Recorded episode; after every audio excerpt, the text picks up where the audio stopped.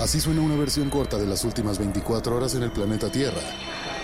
La conversación del mundo, aquí, en el Brief, con arroba el Che Arturo.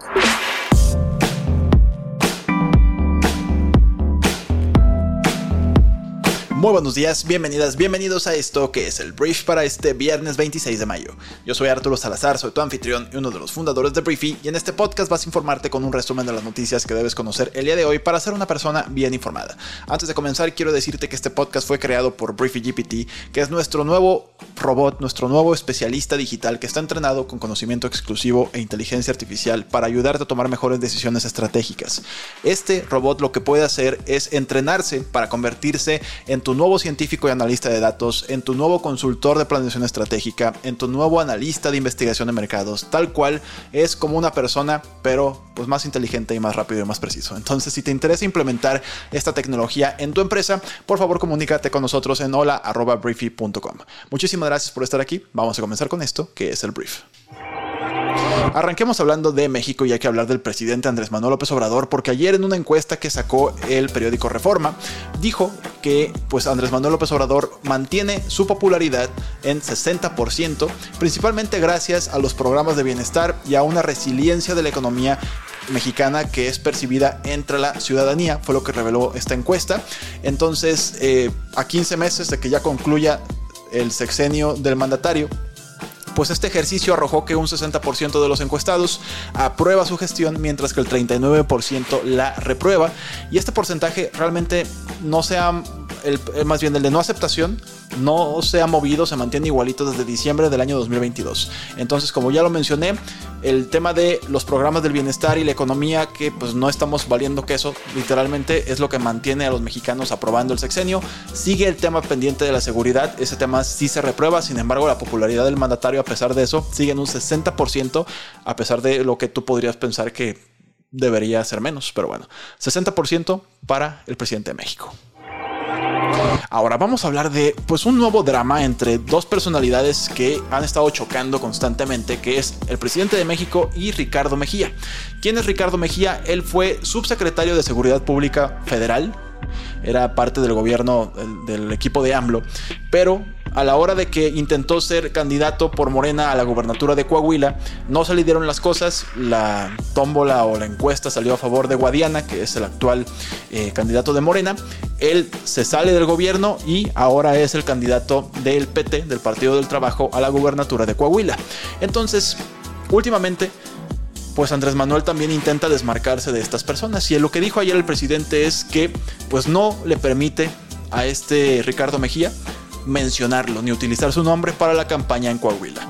Literalmente Andrés Manuel dijo que este señor ni siquiera dio las gracias, solamente se fue de, su chamba y otro día pues apareció dividiendo la alianza de Morena y el PT y el, Partido Verde. Entonces, que no le permite usar su nombre, que no le permite mencionarlo, que está como bajo su ala. Y pues Andrés Manuel es el que no debe ser nombrado para este Ricardo Mergía en la candidatura a la gobernatura de Coahuila. Ahora vamos a hablar de Perú, porque el gobierno, más bien el Congreso del Perú, ayer ya avaló declarar persona non grata al presidente Andrés Manuel López Obrador. Y bueno, esto después de diversas declaraciones que ha realizado en contra de la presidenta de Perú, llamada Dina Boluarte, fue aprobada por 65 votos a favor. Y este documento, pues, rechaza las críticas que ha realizado el mandatario en contra de su homóloga peruana, al considerar que viola el principio de no injerencia en los asuntos que son de la jurisdicción interna. Entonces, pues, el presidente de México se ganó el título de non grato ya oficialmente. En la semana habíamos hablado de que ya se había aprobado como la iniciativa, pero ayer ya se consolidó pues eh, la, pues Andrés Manuel no pudo ir a Perú casi casi. Eh, Andrés Manuel obviamente contestó que pues a él le daba mucho orgullo que ese tipo de movimientos que pues están en contra de sus ideologías lo consideran non grato, que para él es un honor ser considerado non grato en Perú. Vamos a hablar del presidente Joe Biden porque ayer nombró al general afroamericano Charles Brown al frente de las Fuerzas Armadas de Estados Unidos. ¿Y por qué esto es relevante? Porque esta es la primera vez en 30 años más o menos que una persona negra es confirmada como el jefe del Estado Mayor de Estados Unidos. Esto desde que Colin Powell ocupó este puesto, te digo, hace tres décadas, un poquito más. Y también es la primera vez en la historia del Pentágono que tiene un liderazgo íntegramente afroamericano porque también el secretario de defensa Lloyd Austin también es afroamericano. Entonces las cosas en Estados Unidos pues empiezan a, al parecer a mejorar, a ser más inclusivas, eso se celebra. Hay quien obviamente ya está diciendo que es un tema electoral, que es un tema de votos también. No dudo de la, de la capacidad de Charles Brown, pero pues en estos tiempos en los que todo cuenta y todo vale en temas electorales, esperemos que no sea nada más por eso y que también tenga muchísimo que aportar al gobierno y a la seguridad de Estados Unidos. Ahora vamos a hablar de Bielorrusia y de Rusia, que son aliados en estos momentos. Siempre han sido aliados, pero en estos momentos de guerra con Ucrania han estado muy juntitos. Ayer firmaron un acuerdo que permite a Rusia desplegar misiles nucleares tácticos en territorio bielorruso. Ambos países justificaron esta decisión como defensiva, diciendo que eh, la amenaza inminente por parte de eh, Occidente, pues es lo que les exige tener este tipo de misiles en territorios más cercanos a otros países occidentales. El control de estas armas va a permanecer en Moscú, los bielorrusos no pueden tocarlas ni pueden accionarlas, pero de todas formas se pues, hace más complicada la zona de guerra de estas naciones. Ahora vamos a hablar de uno de los acontecimientos más importantes del año en tema de deportes, que es el Gran Premio de Mónaco, que va eh, pues poner a prueba a los conductores de Fórmula 1, entre ellos a Checo Pérez, el mexicano, que de hecho el año pasado lo ganó. Eso fue un gran día. Recordad, es la fiesta en la alberca y Felipe Calderón ahí también aventándose a la alberca con Checo. Entonces, no me acuerdo si estaba en la alberca o en un yate, pero bueno, el punto no es ese. El tema es que más allá del glamour de este premio, que te digo es como súper icónico y hay un montón de celebridades y hay yates y es como así súper, súper fancy, muy fifi. Aquí la atención esta semana ha estado en Lewis Hamilton, que pues es una de las personas que más pues como se abanderan esta disciplina a nivel global, probablemente el mejor piloto de todos los tiempos. Y se ha estado rumorando, rumoreando que Lewis Hamilton estaba en conversaciones con Ferrari para firmar un acuerdo y dejar su actual equipo que es Mercedes.